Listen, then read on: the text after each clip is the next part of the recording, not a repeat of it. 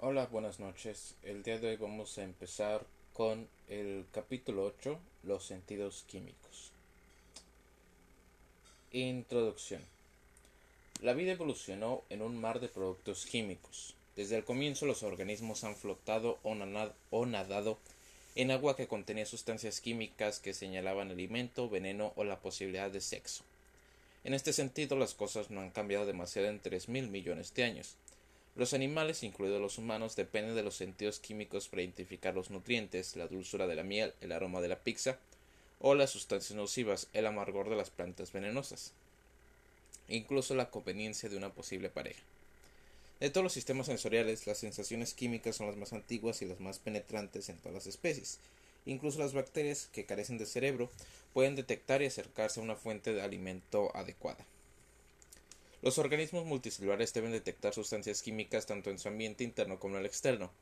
La variedad de sistemas de detección químicos ha aumentado considerablemente a lo largo de la evolución. Los humanos viven en un mar de aire repleto de sustancias químicas volátiles. Nos llevamos sustancias químicas a la boca por diversas razones y tenemos en nuestro interior un complejo mar de forma en forma de sangre y de otros líquidos que bañan nuestras células. Tenemos sistemas de detección especializados en cada ambiente. El mecanismo de la sensación química que originalmente evolucionó para detectar sustancias ambientales sirve ahora de base para la comunicación química entre las células y los órganos, utilizando hormonas y neurotransmisores. Prácticamente todas las células de todos los organismos son capaces de responder a una multitud de sustancias químicas. Este capítulo considera los más familiares de nuestros sentidos químicos, el gusto y el olfato. Aunque la mayoría de las veces el gusto y el olfato llegan a nuestra conciencia, no son estos los únicos sentidos químicos importantes que tenemos. Muchos tipos de células sensibles químicamente, llamados quimioreceptores, están distribuidos a lo largo del cuerpo. Por ejemplo, algunas terminaciones nerviosas de la piel y las membranas mucosas nos alertan de sustancias químicas e irritantes. Un amplio abanico de quimioreceptores nos informan a nivel consciente y subconsciente sobre nuestro estado interno, las terminaciones nerviosas de los órganos digestivos detectan muchos tipos de sustancias ingeridas. Receptores de las arterias de nuestro cuello miden los niveles de dióxido de carbono y oxígeno en nuestra sangre, y las terminaciones sensoriales de los músculos responden a la acidez, dándonos la sensación de ardor que se origina con el esfuerzo excesivo y la falta de oxígeno. El gusto y el olfato tienen funciones similares. La detección de sustancias ambientales eh, de hecho, solo utilizando ambos sentidos eh, puede el sistema nervioso percibir los sabores. El gusto y el olfato tienen conexiones inusualmente intensas y directas con nuestras necesidades internas más básicas, entre las que se cuentan la sed, el hambre, las emociones, el sexo y determinadas formas de memoria. Sin embargo, el sistema del gusto y el olfato están separados y son diferentes desde la estructura y los mecanismos de sus quimiorreceptores hasta la organización general de sus conexiones centrales y sus efectos sobre la conducta.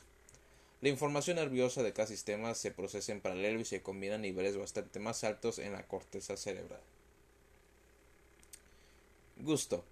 Los humanos evolucionaron como omnívoros, de latín omnis, todo, y vorare, comer, alimentándose de manera oportunista de las plantas y los animales que podían recoger, arrebatar o matar. Era necesario un sistema del gusto sensible y versátil para distinguir entre nuevas fuentes de comida y potenciales toxinas.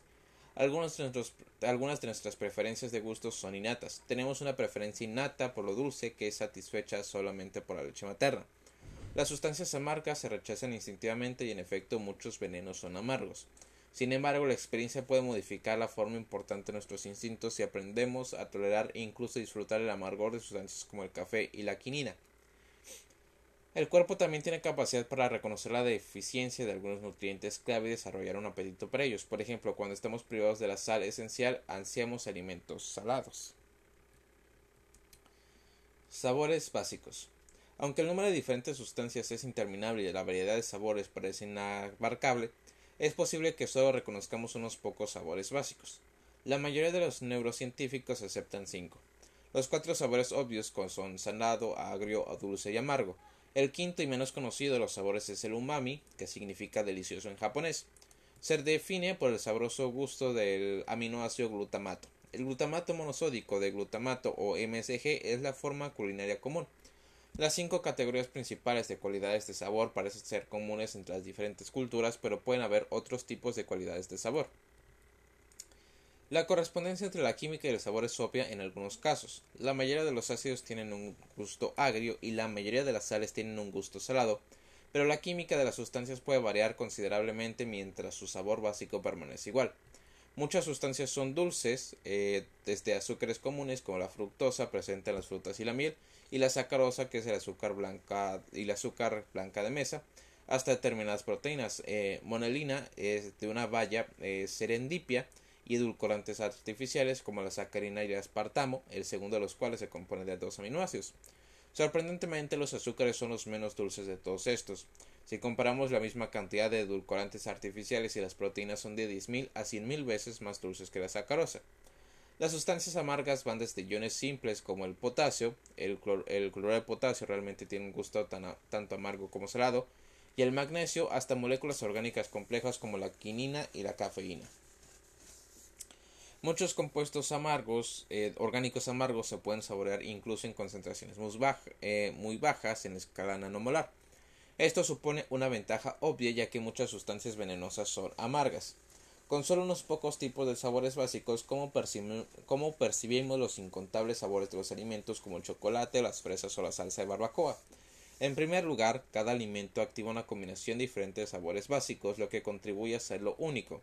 En segundo lugar, la mayoría de los alimentos tienen un sabor distintivo como resultado de su gusto y de su olor, que se producen simultáneamente. Por ejemplo, si en el sentido del olfato y de la vista un pedazo de cebolla eh, puede parecer un pedazo de manzana. En tercer lugar, otras, modalidades sensoriales contribuyen a hacer único una experiencia gustativa. La textura y las temperaturas son importantes y las sensaciones dolorosas son esenciales para el gusto picante, especiado de los alimentos que contienen capsicina, el ingrediente clave de la pimienta. Por tanto, para distinguir el sabor único de un alimento, nuestro cerebro combina la información sensorial sobre su gusto, su olor y su tacto. Órganos del gusto.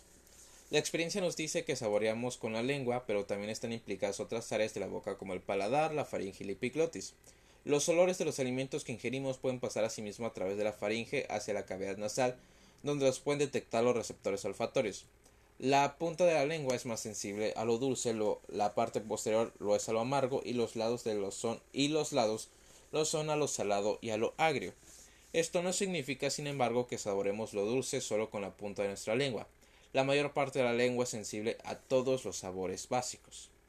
Eh, dispersas en la superficie de la lengua existen pequeñas proyecciones denominadas papilas. Las papilas tienen forma de crestas, papilas foliadas, de granos o espinillas, papilas caliciformes o de hongos o setas, papilas fungiformes. Frente a un espejo, saque la lengua alumbrándola con una luz y verá las papilas fácilmente, pequeñas, redondeadas en el frente y en los lados y mayores en la parte de atrás. Cada papila tiene uno o varios cientos de corpúsculos gustativos visibles sobre el microscopio. Cada corpúsculo gustativo tiene de 50 a 150 células receptoras del gusto o células gustativas organizadas en el corpúsculo a modo de secciones de una naranja. Las células gustativas comprenden solo un 1% del epitelio de la lengua. Los corpúsculos gustativos también tienen células basales que rodean a las células gustativas y un conjunto de axones aferentes gustativos. Una persona típicamente tiene 2.000 a 5.000 corpúsculos gustativos, aunque hay casos excepcionales que, que con tan pocos como 500 o con tantos como 20.000. Ok. Um, ok. Permítanme. Um, mm, mm, mm, ok. Utilizando pequeñas gotas es posible exponer una única papila de la lengua de una persona a pequeñas concentraciones de diversos estímulos de los sabores básicos, algo solo agrio como el vinagre o casi puramente dulce como una solución de sacarosa. Concentraciones demasiado bajas no se percibirán, pero a una concentración crítica el estímulo evocará una percepción de sabor. Esto es la concentración umbral. A concentraciones justo por encima del umbral la mayoría de las papilas tienden a ser sensibles a un único sabor básico. Por ejemplo, existen papilas sensibles a lo agrio y papilas sensibles a lo dulce.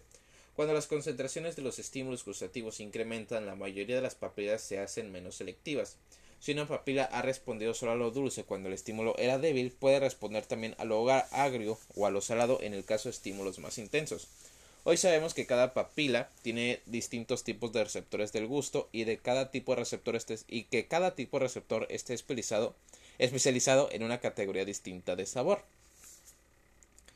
Células receptoras del gusto.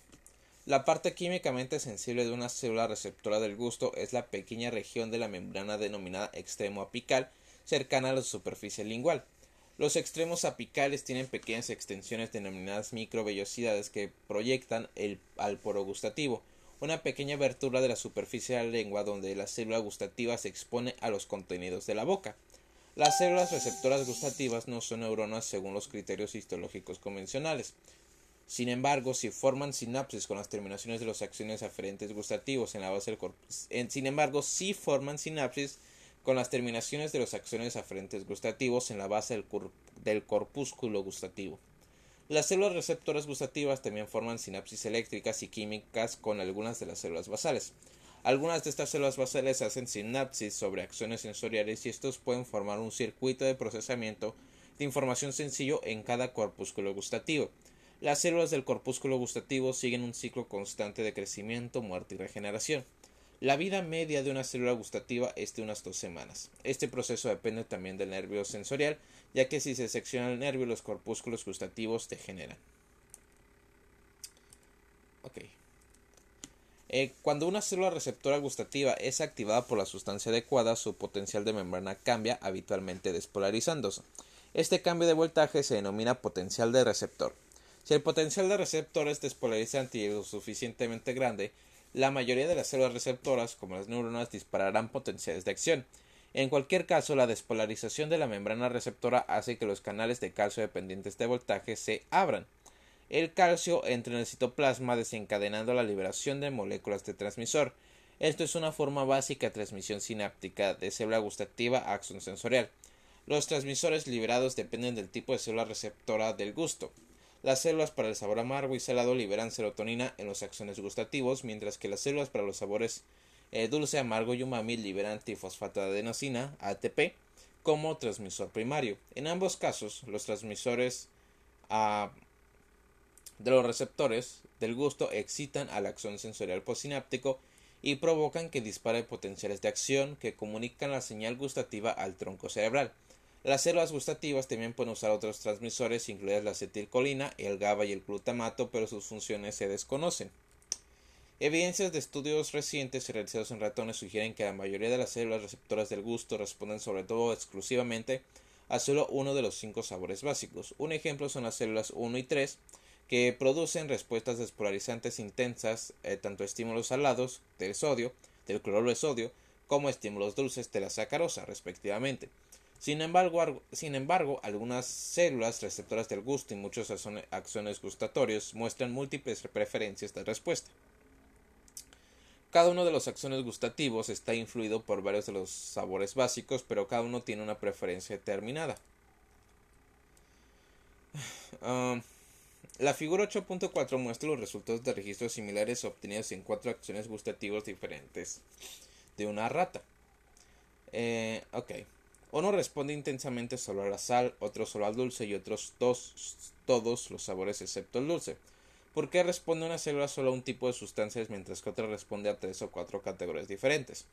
La clave consiste en que las respuestas dependen de los mecanismos de transducción presentes en cada célula. Mecanismos de transducción del gusto. El proceso mediante el cual un estímulo ambiental produce una respuesta eléctrica en una célula receptora sensorial se denomina transducción. El sistema nervioso tiene un gran número de mecanismos de transducción que lo hacen sensible a sustancias químicas, a presiones, a sonidos y a la luz. La naturaleza de los mecanismos de transducción determina la sensibilidad específica de un sistema sensorial. Somos capaces de ver porque nuestros ojos somos capaces de ver porque nuestros ojos tienen fotorreceptores. Si nuestra lengua tuviera fotorreceptores seríamos capaces de ver con la boca. Algunos sistemas sensoriales tienen un único tipo de célula receptora que utiliza un mecanismo de transducción, por ejemplo el sistema auditivo. Sin embargo, la transducción del gusto implica varios procesos diferentes y cada sabor básico utiliza uno o más de estos mecanismos. Los estímulos gustativos pueden ser 1. Pasar directamente a través de canales iónicos, los salados y los agrios. 2. Unirse a canales iónicos y bloquearlos, como los agrios. O 3. Unirse a receptores acoplados a proteínas G de la membrana que activan sistemas de segundo mensajero que a su vez abren canales iónicos como los amargos, los dulces y los umami. Estos procesos son bastante habituales, muy parecidos a los mecanismos de señalización básica presentes en todas las neuronas y sinapsis que se describieron anteriormente. Sabor salado. La sustancia salada prototipo es la sal de mesa, cloruro de sodio, que aparte del agua es el principal componente de la sangre, los océanos o el caldo de pollo. Lo que hace especial a la sal es que las concentraciones relativamente bajas, de 10 a 15 milimoles, se saben bien, mientras que concentraciones mayores suelen ser desagradables. El sabor de la sal es principalmente el sabor del catión sodio, pero los receptores del sabor se sirven de mecanismos muy distintos para detectar las concentraciones bajas y altas de este catión. Para detectar las bajas concentraciones, las células sensibles a la sal tienen un canal especial selectivo para el sodio que también está presente en otras células epiteliales y que es bloqueado por el fármaco amilorida. La amilorida es un diurético, un fármaco que promueve la producción de orina empleado para el tratamiento de algunos tipos de hipertensión y de cardiopatías. El canal de sodio sensible a amilorida es bastante diferente al canal de sodio dependiente de voltaje que genera potenciales de acción. El canal gustativo es insensible al voltaje y generalmente permanece abierto. Eh, cuando prueba el caldo de pollo, la concentración de sodio se eleva fuera de la célula receptora y el gradiente de sodio a través de la membrana aumenta. Entonces el sodio difunde a favor del gradiente de concentración, lo que significa que se introduce en la célula y la corriente entrante resultante provoca la despolarización de la membrana. Esta despolarización, el potencial del receptor causa a su vez la apertura eh, de los canales de sodio y calcio dependientes de voltaje cercanos a las vesículas sinápticas, lo que provoca la liberación de moléculas de neurotransmisor sobre la acción aferente gustativo. Los animales evitan las, concentraciones muy elevadas de sodio, de cloruro de sodio y otras sales, y los humanos generalmente encuentran el sabor desagradable. Parece que los niveles elevados de sal activan las células sensibles al sal amargo y al agrio, que normalmente desencadenan conductas de evitación. De qué, eh, de qué forma las sustancias demasiado saladas llegan a estimular estas células es un misterio por desvelar.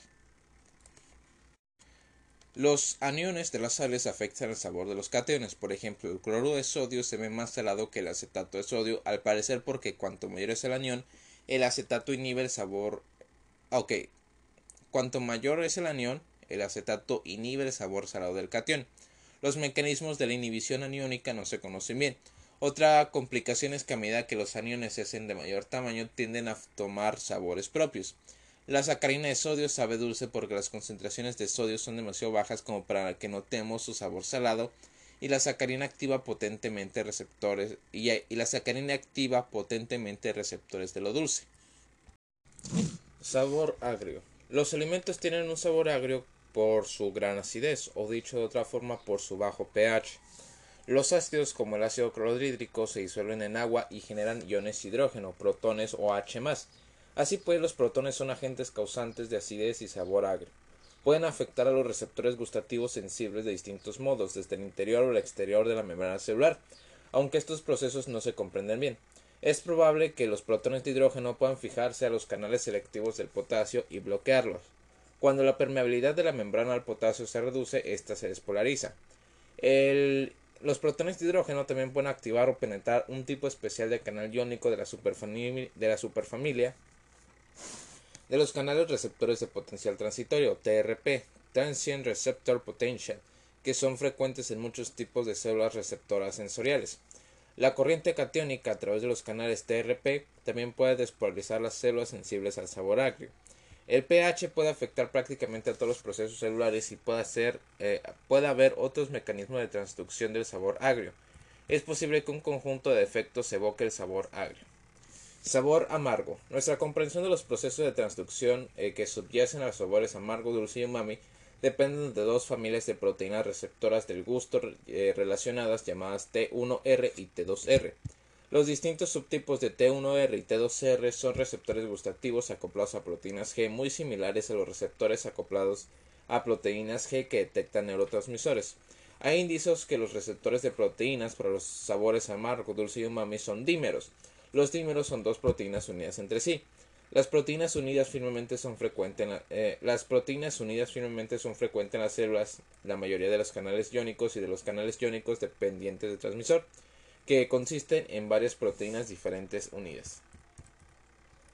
Las sustancias amargas son detectadas por los 25 o más tipos diferentes de receptores T2, T2R en humanos. Los receptores amargos son detectores de venenos y como tenemos tantos podemos detectar una gran variedad de sustancias venenosas diferentes. Los animales no son muy buenos en diferenciar sustancias amargas, quizá porque cada una de las células gustativas expresan muchos o incluso la mayoría de los receptores de lo amargo. Puesto que cada célula gustativa solo puede enviar un tipo de señal a su nervio aferente, una sustancia que se pueda unir a uno o, que se pueda unir a uno de estos 25 receptores de lo amargo desencadenará la misma respuesta que una sustancia diferente que se une a, que se une a otro de los receptores amargos. El mensaje importante que recibe el cerebro procede de los receptores gustativos y es simplemente una sustancia. Ah, ok. El mensaje importante que recibe el cerebro procedente de sus receptores gustativos es simplemente que una sustancia amarga es mala o no es de fiar y el sistema nervioso no parece distinguir un tipo de sustancia amarga de otra. Los receptores del amargo utilizan una vía de segundo mensajero para enviar su señal a la zona frente gustativo. De hecho, los receptores del amargo, lo dulce y el umami utilizan todos exactamente la misma vía de segundo mensajero para enviar sus señales a los axones aferentes. La vía general se muestra más adelante. Cuando un estímulo gustativo se une a un receptor del amargo o dulce o umami, activa sus proteínas G que estimulan la enzima fosfolipasa C, incrementando la producción del mensajero intracelular inositol trifosfato, IP3. Las vías del inositol trifosfato son ubicuas en los sistemas de señalización de las células de todo el organismo. En las células gustativas, el inositol trifosfato activa un tipo especial de canales iónicos que es único para las células gustativas, lo que provoca su apertura y permite la entrada de sodio, despolarizando la célula gustativa. El inositol trifosfato también inicia la liberación de calcio desde los organulos intracelulares de almacenamiento. Este calcio a su vez desencadena la liberación de neurotransmisores de una forma inusual. Las células gustativas sensibles al sabor amargo, dulce y umami carecen de las vesículas presinápticas convencionales llenas de transmisores. En cambio, el aumento de calcio intracelular activa un canal de membrana especial que permite que el ATP sea, que el ATP sea liberado de la célula. El ATP actúa como eh, transmisor sináptico y activa receptores purinérgicos en los axones gustativos postsinápticos. Ok, entonces, ah, ok. Sabor dulce. Existen muchos estímulos gustativos dulces diferentes, algunos naturales y otros artificiales. Sorprendentemente todos ellos parecen ser detectados por la misma proteína receptora. Los receptores de lo dulce eh, son parecidos a los de lo amargo en el sentido de que ambos son receptores asociados a proteína G. Un receptor de lo dulce funcional requiere dos miembros muy particulares de la familia de receptores, T1R, T1, T1R2 y T1R3. Si alguno de estos falta o es mutado, no se puede percibir lo dulce en absoluto. De hecho, todas las especies de gatos y otros carnívoros carecen de los genes que codifican T1R2 y son indiferentes al sabor de la mayoría de las moléculas que consideramos dulces. Las sustancias que se unen al receptor T1R2 y T1R3, eh, es decir, el receptor de lo dulce, activan exactamente el mismo sistema de segundo mensajero que los receptores de lo amargo. Así pues, ¿cómo es que no confiamos las sustancias amargas? ¿Cómo es que no confundimos las sustancias amargas con las dulces? La razón es que las proteínas receptoras de lo amargo y las proteínas receptoras de lo dulce están expresadas en diferentes células gustativas. Las células gustativas de amargo y las células gustativas de lo dulce a su vez se conectan a axones gustativos diferentes. La actividad de las diferentes axones gustativos refleja las sensibilidades químicas de las células gustativas que las controlan, de forma que los mensajes sobre lo, los mensajes sobre dulce y lo amargo son liberados al sistema nervioso central a través de diferentes líneas de transmisión. Umami, aminoácidos. Aminoácidos pueden, aminoácidos pueden no ser la respuesta natural cuando le preguntas por sus sabores favoritos, pero recuerde que las proteínas están compuestas por aminoácidos y suponen también una excelente fuente de energía. En pocas palabras, los aminoácidos son los alimentos que su madre desearía que comiera. La mayoría de los aminoácidos también tienen un buen sabor, aunque algunos tienen un sabor amargo. El proceso de transducción del umami es idéntico al de lo dulce, con una excepción. El receptor del umami, al igual que el receptor de lo dulce, están compuestos por dos miembros de la familia de proteínas T1R, pero en este caso es la T1R1 más y T1R3. Los receptores de lo dulce y del umami comparten la proteína T1R3, de forma que es la otra, la T1R1, la que determina si el receptor es sensible a aminoácidos o a dulces. Ratones que carecen del gen que codifica la proteína T1R1 no pueden saborear el glutamato y otros aminoácidos, aunque conservan la sensibilidad para las sustancias dulces y para otros estímulos gustativos.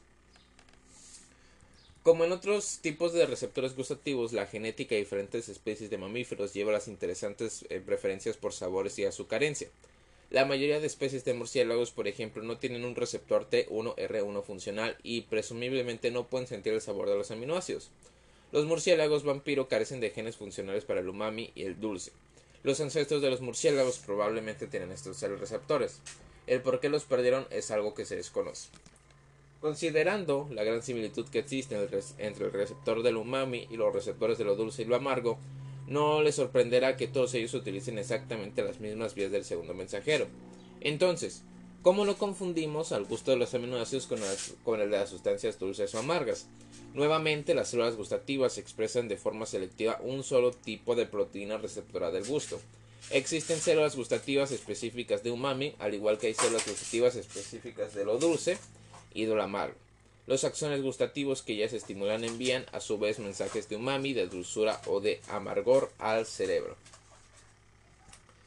Vías centrales del gusto. El principal flujo de información gustativa se origina en los corpúsculos gustativos, va por los axones gustativos primarios al tronco cerebral y luego al tálamo y finalmente a la corteza cerebral. Hay tres nervios craneales que contienen axones gustativos primarios y transportan la información gustativa al cerebro. Los dos tercios anteriores de la lengua, los dos tercios anteriores de la lengua y el paladar envían axones a una rama del séptimo nervio craneal, el nervio facial. El, el tercio posterior de la lengua está inervado por una rama del noveno par craneal, el nervio glosofaringio. Las regiones alrededor de la garganta, incluida la glotis, la epiglotis y la faringe, envían axones gustativos a una rama del par diez craneal, el nervio vago. Estos nervios están implicados en una variedad de funciones sensitivas y motoras diferentes, pero sus axones gustativos entran en el tronco cerebral, se juntan y hacen sinapsis en el delgado núcleo gustativo, una parte del núcleo solitario del bulbo raquídeo. Ok, entonces... Um, ok, a partir del núcleo gustativo las vías gustativas divergen. La experiencia consciente del gusto está presumiblemente mediada por la corteza cerebral. La vía a la neocorteza a través del tálamo es común para la información sensorial.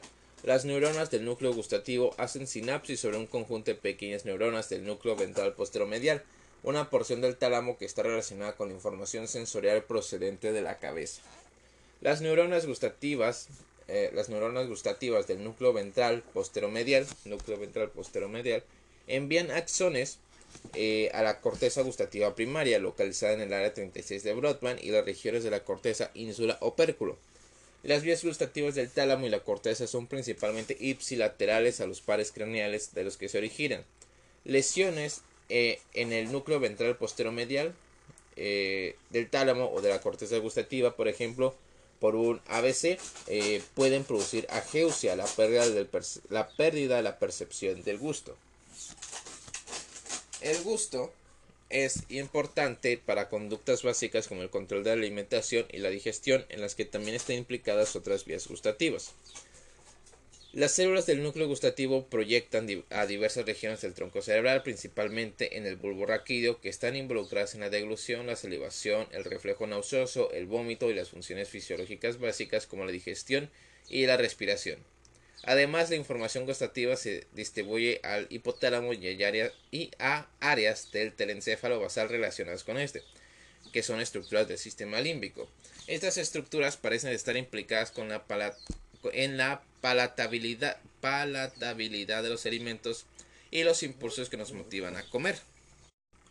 Lesiones localizadas en el hipotálamo o la amígdala, en un núcleo del, un núcleo del telencéfalo basal, pueden hacer que un animal se sobrealimente de forma crónica o bien que ignore los alimentos o también puede modificar sus preferencias por los diferentes tipos de alimentos. Ok. Codificación neural del gusto. Si tuviera que diseñar un sistema para codificar sabores, podría comenzar con muchos receptores de sabores específicos para muchos sabores básicos, por ejemplo, dulce, agrio, salado, amargo, chocolate, plátano, mango, ternera, queso suizo, etc.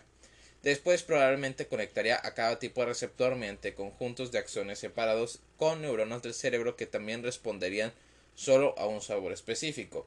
A lo largo del camino hasta llegar a la corteza esperaría encontrar neuronas específicas que respondieran a lo dulce y a chocolate, y el sabor de un helado de chocolate produciría una rápida activación de estas células y en cambio poca activación de las células saladas, agrias y plátano.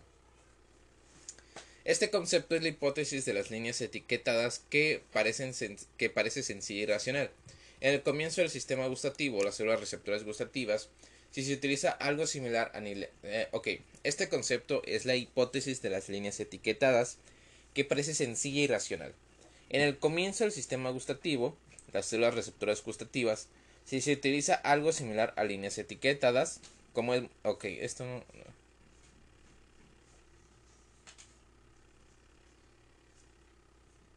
No. Mm, bueno, como hemos visto, células receptoras gustativas individuales son frecuentemente sensibles a determinados tipos de estímulos, dulce, amargo o umami.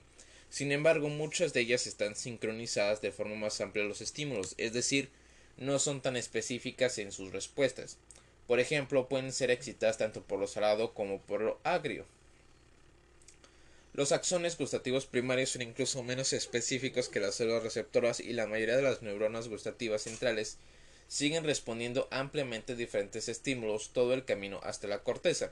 En otras palabras, la respuesta de una célula gustativa única es frecuentemente ambigua sobre la naturaleza del alimento que se está saboreando. Las marcas en las líneas gustativas son más inciertas que diferenciadas.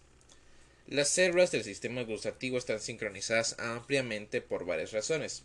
Si una célula receptora gustativa tiene dos mecanismos de transducción diferentes, responderá a dos sabores diferentes, aunque puede que lo haga más intensamente a uno de ellos. Además, hay una convergencia de la entrada de las células receptoras a los axones aferentes. Cada célula receptora hace sinapsis con un axón gustativo primario que también recibe entradas de otros receptores, en esta papila y también en las vecinas.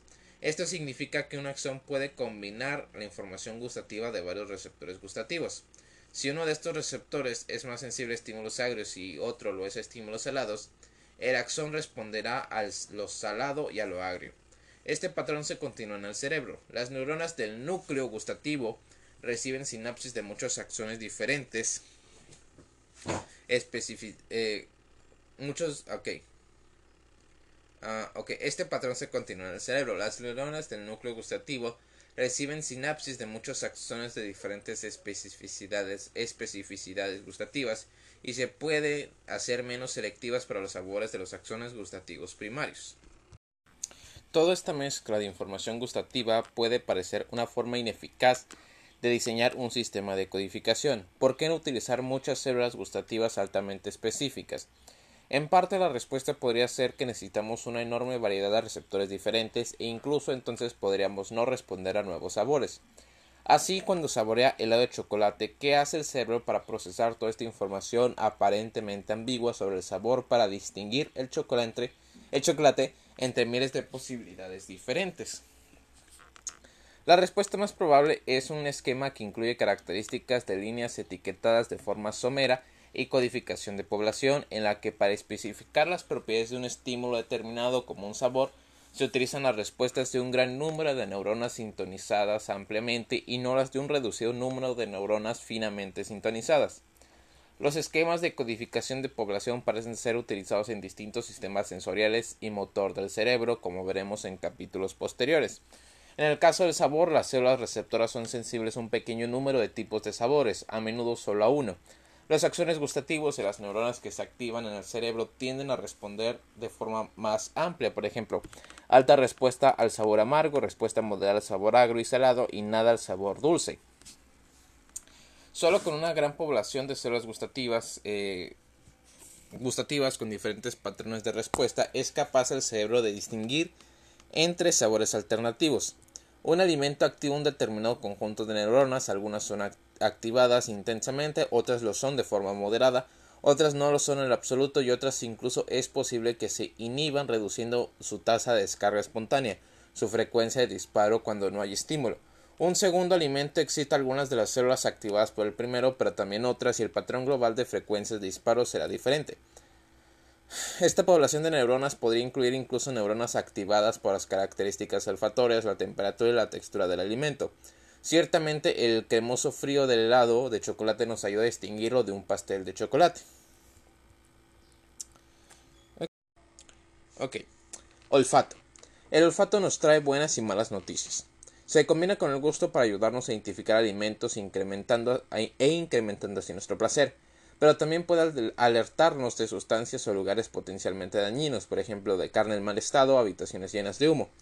En el caso del olfato, la información desagradable puede superar a los beneficios de los olores agradables.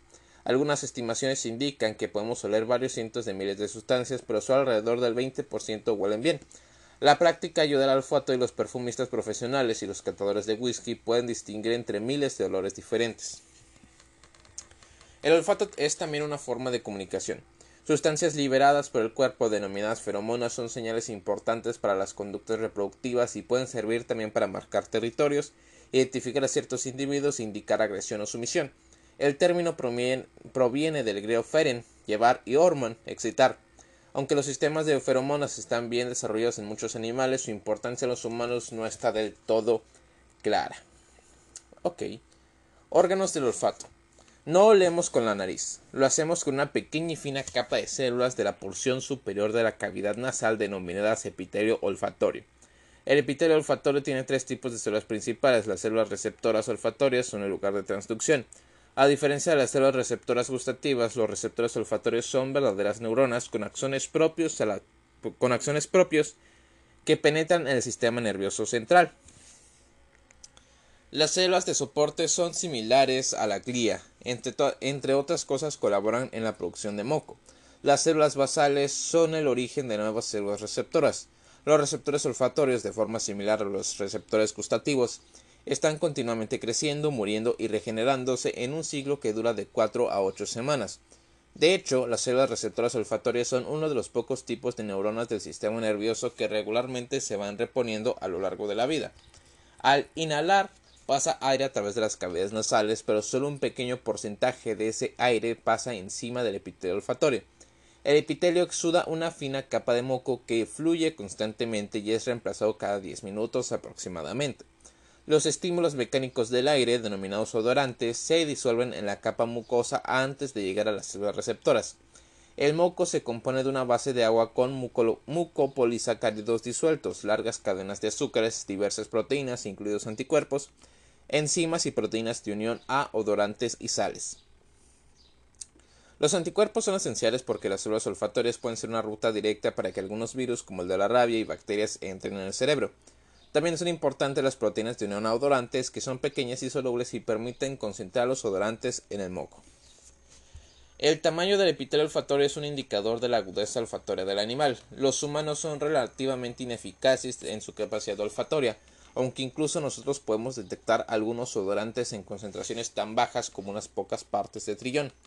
El área de superficie del epitelio olfatorio humano es solo unos 10 centímetros cuadrados. El epitelio olfatorio de algunos perros puede ser superior a 170 centímetros cuadrados y los perros tienen 100 veces más receptores en cada centímetro cuadrado que los humanos. Al inhalar el aire saturado de aromas del suelo, los perros pueden detectar las pocas moléculas que dejó alguien caminando por ahí horas antes. Los humanos solo somos capaces de oler al perro cuando éste les lame la cara. Neuronas receptoras olfatorias. Las neuronas receptoras olfatorias tienen, una única dendrita fina eh, que termina en una pequeña protuberancia a nivel de la superficie del epitelio. De la protuberancia salen hacia la capa mucosa varios cilios finos.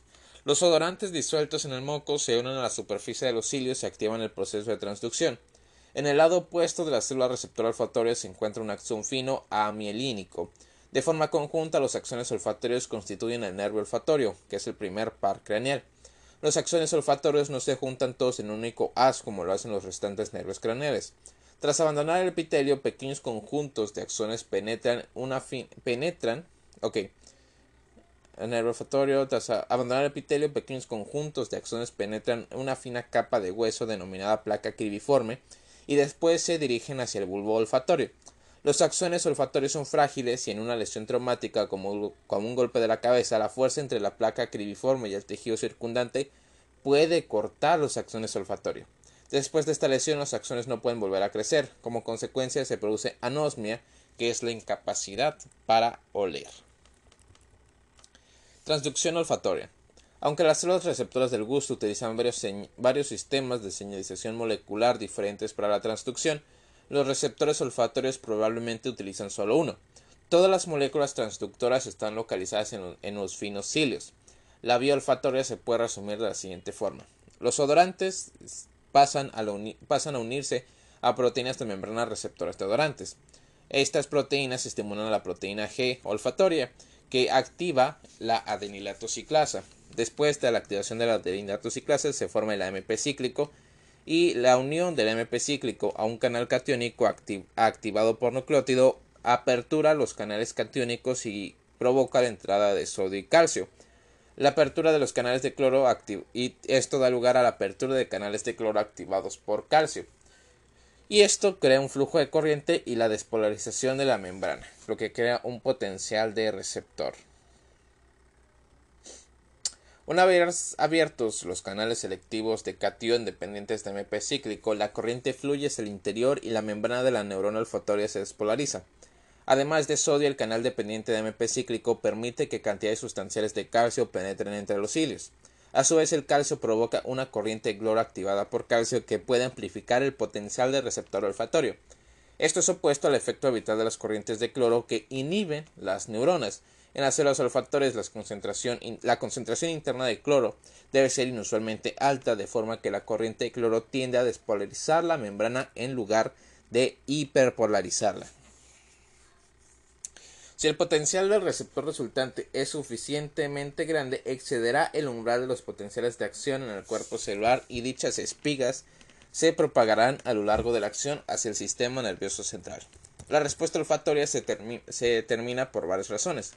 Los odorantes difunden, las enzimas basureras de la capa mucosa frecuentemente los destruyen y el AMP cíclico en la célula receptora puede activar otras vías de señalización que terminan el proceso de transducción. Incluso ante la presencia continua de un odorante, la intensidad de un, olor, habitualmente disminuye. Esto ocurre porque la respuesta de las células receptoras se adapta al odorante A en alrededor de un minuto. La disminución de la respuesta a pesar de la continua presencia de un estímulo se denomina adaptación y veremos que es una característica común de los receptores en todos los sentidos. Esta vía de señalización tiene dos características especiales, las proteínas de unión para el receptor en el comienzo y los canales dependientes de, de AMP cíclico al final. Proteínas de los receptores del olor. Las proteínas receptoras tienen en sus superficies extracelulares lugares de unión a odorantes.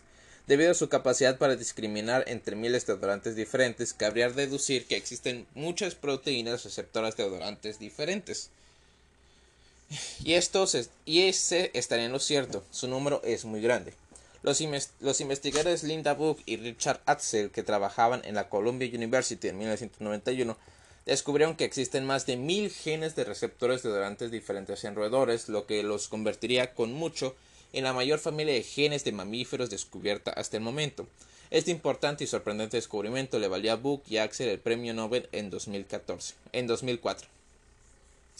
Los humanos tenemos menos genes de receptores de odorantes que los roedores. Unos 350 de ellos codifican proteínas receptoras funcionales, pero sigue siendo un número enorme. Los genes de receptores de odorantes comprenden aproximadamente el 3 al 5% de la totalidad del genoma de, en el mamífero. Los genes de receptores están dispersos a lo largo del genoma y prácticamente todos los cromosomas tienen unos pocos de ellos. Cada gen de receptor tiene una estructura única que permite a las proteínas receptoras codificadas por estos genes unirse a diferentes odorantes. También es sorprendente que cada célula receptora olfatoria parece expresar muy pocos de estos mil tipos de genes de los receptores. En la mayoría de los casos solo uno. Así, en los ratones hay unos mil tipos diferentes de células receptoras, cada una identificada por el gen de receptor determinado que expresa. El epitelio olfatorio está organizado en unas pocas zonas relativamente grandes y cada zona contiene células receptoras que expresan un, subconjunto de genes de receptor diferente. En cada zona tipos de receptores diferentes están dispersos al azar. Las neuronas receptoras del órgano de las neuronas receptoras del órgano de ratones, perros, gatos y muchos otros mamíferos expresan su propio conjunto de proteínas receptoras. Hay muchas menos proteínas receptoras nasales, alrededor de 180 en ratones y casi ninguna en humanos, que proteínas receptoras deodorantes. Las estructuras de los receptores deodorantes y de las proteínas receptoras nasales son muy diferentes. Los tipos de sustancias que detectan los receptores nasales solo se conocen parcialmente, pero es posible que algunas sean feromonas. Ok. Ah, ah, mm, ok, aquí. Las proteínas receptoras olfatorias pertenecen a la gran familia de proteínas denominadas receptores acoplados a proteína G. Todos ellos tienen siete hélices, todos ellos tienen siete hélices transmembrana.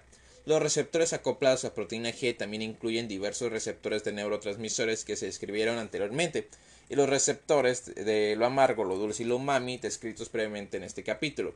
Todos estos receptores están asociados a proteínas G que a su vez pasan la señal a otros sistemas de segundo mensajero de la célula. Eh, las células receptores olfatorias utilizan una forma particular de proteína G denominada proteína G olfatoria. Existen crecientes evidencias que indican que el único segundo mensajero que media la transducción olfatoria en vertebrados es el AMP cíclico. Algunos de los estudios más determinantes han utilizado la ingeniería genética para producir ratones en los que se han eliminado proteínas imprescindibles de la vía olfatoria del MP cíclico. Estos ratones son anosmicos para una gran variedad de olores. Canales dependientes del AMP cíclico.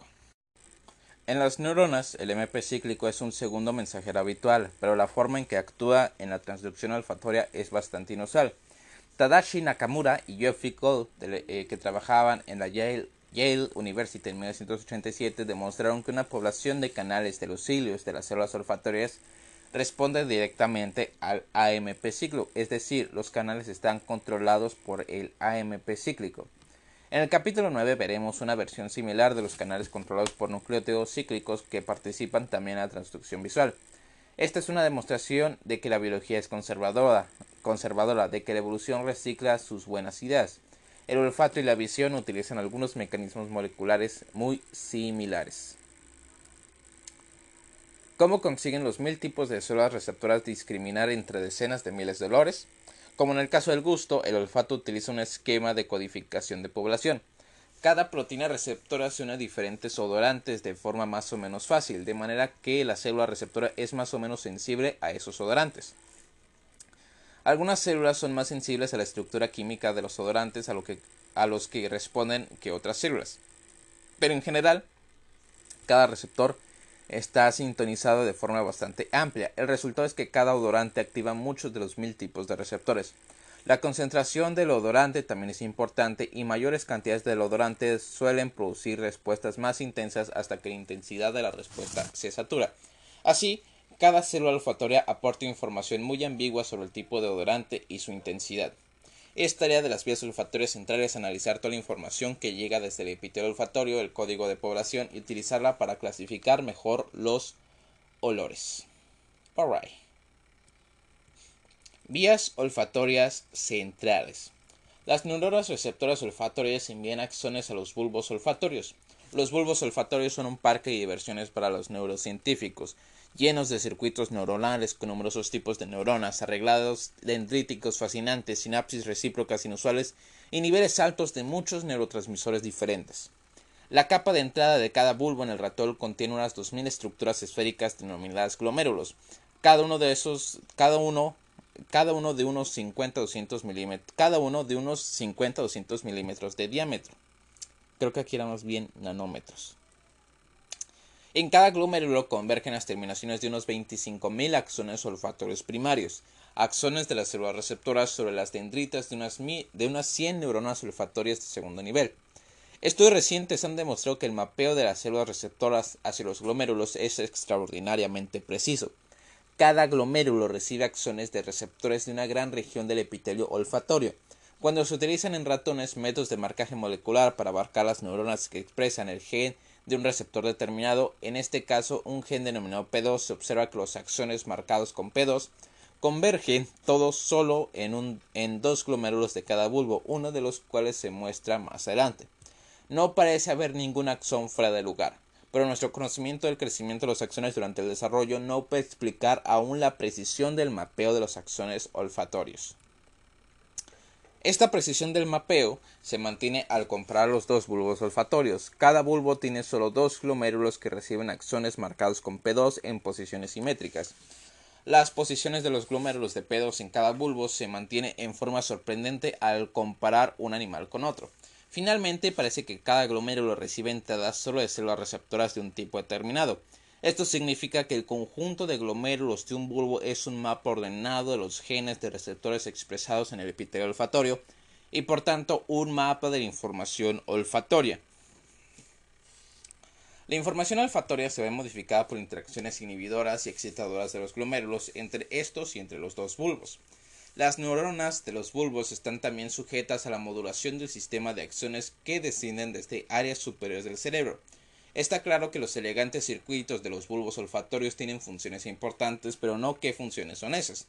Es probable que comiencen a segregar señales de odorantes en grandes cantidades con independencia, con independencia de su intensidad y posible interferencia con otros odorantes. La identificación precisa de un olor probablemente requiere más procesamiento en las etapas siguientes del sistema olfatorio. Alright.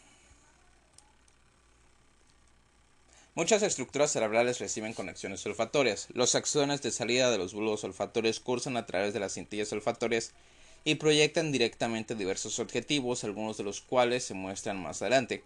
Entre los objetivos más importantes está la región primitiva de la corteza cerebral denominada corteza olfatoria y algunas de sus estructuras vecinas de los lóbulos temporales. Esta anatomía convierte el olfato en algo único. Los restantes sistemas sensoriales pasan primero por el tálamo antes de proyectar a la corteza cerebral. La organización del sistema olfatorio produce una influencia inusualmente directa y amplia en las partes del prosencéfalo que tienen un papel en la discriminación de los olores, la emoción, la motivación y determinados tipos de memoria. Las percepciones conscientes del olfato pueden estar mediadas por una vía que va del tubérculo olfatorio al núcleo medial dorsal del tálamo y a la corteza frontal, que está situada justo detrás de los ojos. Representaciones espaciales y temporales de la información olfatoria. En el olfato hay una aparente paradoja similar a la del gusto. Cada receptor tiene una sintonización amplia en cuanto a los estímulos que reconoce, es decir, cada célula es sensible a una gran variedad de sustancias. Sin embargo, cuando leemos estas sustancias las diferenciamos fácilmente. ¿Cómo consigue el cerebro algo que las células olfatorias individuales no pueden hacer? Analizaremos tres ideas importantes. La primera, cada olor es representado por la actividad de una gran población de neuronas. Dos, las neuronas que responden a determinados olores pueden estar organizadas en mapas espaciales. Y tres, los aspectos temporales de los potenciales de acción pueden ser un código esencial para determinados olores. Codificación de la población olfatoria. Como en el caso del gusto, el sistema olfatorio utiliza las respuestas de una gran población de receptores para codificar un estímulo específico. Cuando, se les presenta un olor de cítrico, ninguna de las tres células receptoras puede distinguirlo claramente de los otros olores.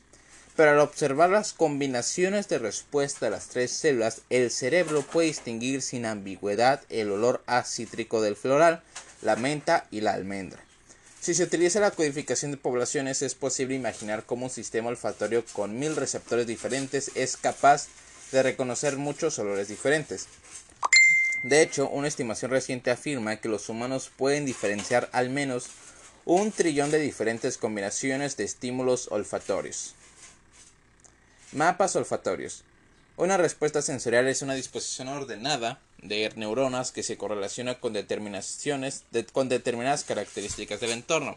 Registros de microelectrodo muestran que muchas neuronas receptoras responderán si se les presenta un odorante único y que estas células se distribuyen a lo largo de una amplia área del epitelio olfatorio. Esto encaja con el hecho de que cada gen de receptor está distribuido ampliamente. Sin embargo, hemos visto que los axones de cada subtipo de célula receptora hacen sinapsis sobre determinados glomérulos de los bulbos olfatorios. Esta disposición u organización da lugar a un mapa sensorial en el que las neuronas de un lugar específico del bulbo responden a determinados olores. Los mapas de regiones activadas por un estímulo químico se pueden visualizar con métodos de registro especiales. Los experimentos revelan que aunque muchas neuronas del bulbo son activadas por un olor, las posiciones de las neuronas forman patrones espaciales complejos pero reproducibles.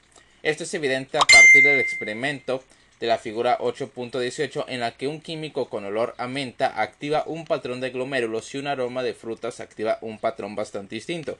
Así pues, el olor de una sustancia particular se convierte en un mapa específico en el espacio neural de los bulbos y la forma del mapa depende de la naturaleza y la concentración del odorante. Verá en los siguientes capítulos que todos los sistemas sensoriales utilizan mapas espaciales quizá con diferentes fines. En la mayoría de los casos, los mapas se corresponden con características del mundo sensorial. Por ejemplo, en el sistema visual hay mapas del espacio visual, en el sistema auditivo hay mapas de frecuencia de sonido y en el sistema somatosensorial hay mapas de la superficie corporal. Los mapas de los sentidos químicos son inusuales en cuanto a que los estímulos por sí, por sí solos no tienen propiedades espaciales propias.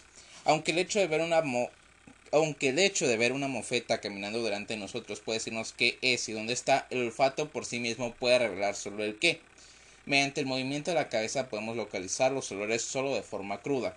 La característica más importante de cada, de cada aroma es su estructura química, no su posición en el espacio. Como el sistema olfatorio no tiene que hacer un mapa del patrón espacial de un olor como lo hace el sistema visual de los patrones espaciales de luz, los mapas neurales de olores se pueden utilizar con otros fines como la discriminación entre un gran número de sustancias químicas diferentes. Estudios recientes de la corteza olfatoria muestran que cada olor distinto desencadena una actividad en diferentes subconjuntos de neuronas, en el experimento mostrado en la figura 8.19, el octanal con olor a naranja excita un grupo de neuronas que son diferentes de las neuronas que se excitan con el aroma de pino de alfa pinero o por el olor a hierba del exenal. Ok. Ok, pero ¿realmente el cerebro utiliza los mapas neuronales de, de olores para distinguir entre distintas sustancias? No conocemos la respuesta. Para que un mapa sea útil, debe haber algo que lo lea y lo entienda. Con práctica podemos ser capaces de leer el alfabeto de olores representados en la superficie del bulbo olfatorio con nuestros ojos. Esto pues es una aproximación de lo que las regiones superiores del sistema olfatorio hacen, pero por ahora no hay evidencia de que la corteza olfatoria tenga esa capacidad.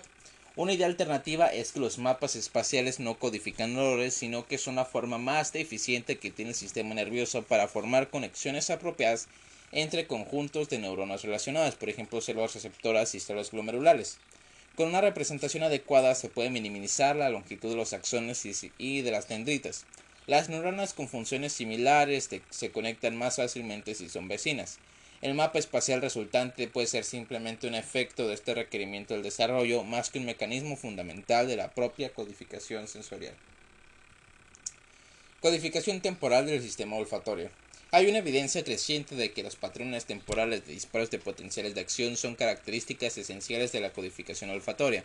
En comparación con muchos sonidos y estímulos visuales, los olores son estímulos inherentemente lentos, de forma que no es necesario un ritmo rápido de los potenciales de acción para codificar los olores. La codificación temporal, que depende del ritmo de los potenciales de acción, podría codificar la cualidad de los olores. Los indicios sobre la posible importancia del ritmo son fáciles de encontrar. Los investigadores han conocido durante décadas que el bulbo olfatorio y la corteza generan oscilaciones de la actividad perdón, generan oscilaciones de la actividad cuando los olores se presentan a los receptores, pero todavía no se conoce la importancia de esos ritmos. Los patrones temporales también son evidentes en los mapas espaciales de olores, ya que en ocasiones su forma cambia durante la presentación de un único olor.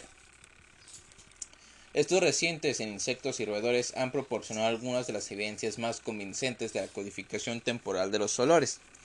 Los registros de los sistemas olfatorios de ratones e insectos demostraron que la información del olor se codifica de forma detallada en los patrones temporales de los potenciales de acción entre células y entre grupos de células, así como por el número, patrón temporal, ritmicidad y la sincronía de los potenciales de acción de célula a célula. Sin embargo, como ocurre en los mapas espaciales, la demostración de que la información es llevada por el ritmo de los potenciales de acción es el primer paso. La demostración de que el cerebro realmente utiliza esta información es mucho más difícil. En un, fascinante experimento con abejas, Gilles Lauren y colaboradores del, California Institute of Technology eh, lograron alterar la sincronía rítmica de las respuestas olfatorias sin que por otra parte afectara a sus respuestas de potenciales de acción. La pérdida de la sincronía de los potenciales de acción se asoció con la pérdida de la capacidad de las abejas para discriminar entre los olores similares, aunque no entre las grandes categorías de olores. La implicación de este experimento es que la abeja eh, analiza un olor, no solo reteniendo eh, la, huella de qué neuronas olfatorias se activan, sino también de cuándo se activan. Será muy interesante ver si suceden procesos similares en el sistema olfatorio de los mamíferos. Comentarios finales. Los sentidos químicos son un buen lugar para comenzar a aprender sobre los sistemas sensoriales porque el olfato y el gusto son las sensaciones más básicas. El gusto y el olfato utilizan diversos mecanismos de transducción para reconocer el enorme número de sustancias que encontramos en el entorno, pero los mecanismos moleculares de transducción son muy similares a los sistemas de señalización utilizados en todas las células del organismo para funciones tan diversas como la neurotransmisión o la fertilización. Veremos que los mecanismos de transducción en otros sistemas sensoriales están también altamente especializados, pero que también derivan de procesos celulares comunes. Se han descubierto paralelos notables como la similitud molecular entre las células sensoriales del olfato y de la vista. Los, principios sensoriales comunes se extienden asimismo al nivel de los sistemas neurales. La mayoría de las células sensoriales tienen una sintonización amplia en cuanto a sus estímulos. Esto significa que el sistema nervioso debe utilizar códigos de población para representar y analizar la información sensorial, lo que produce percepciones de gran precisión y detalle. Las poblaciones de neuronas están a menudo dispuestas o organizadas en mapas sensoriales dentro del cerebro, y el ritmo de los potenciales de acción representa la información sensorial de manera todavía incomprensible. En los capítulos siguientes analizaremos la anatomía y la fisiología de los sistemas relacionados con la luz, el sonido y la presión.